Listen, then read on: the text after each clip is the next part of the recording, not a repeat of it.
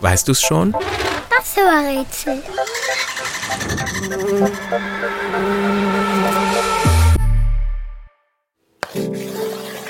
Die Zahl, die wir suchen, lässt die Herzen von Mathe-Fans höher schlagen.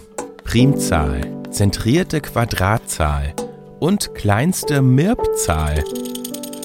All diese seltsamen Bezeichnungen bekommt die Nummer, die wir suchen.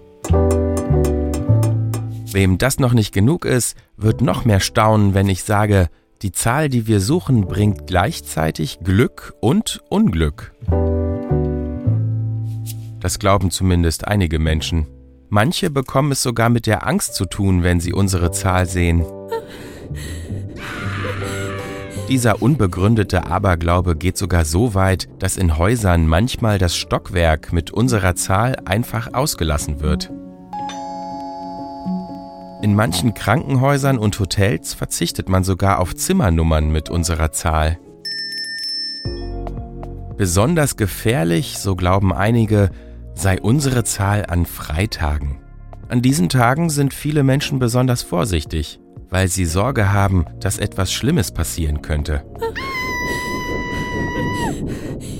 Das ist jedoch Quatsch. Unsere Zahl bringt weder Pech noch Glück. Sie ist einfach nur da. Und sie macht es sich bequem.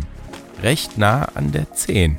Sie ist zweistellig und sieht so aus, als hätte man eine 3 direkt hinter eine 1 geklebt. Und, weißt du es schon?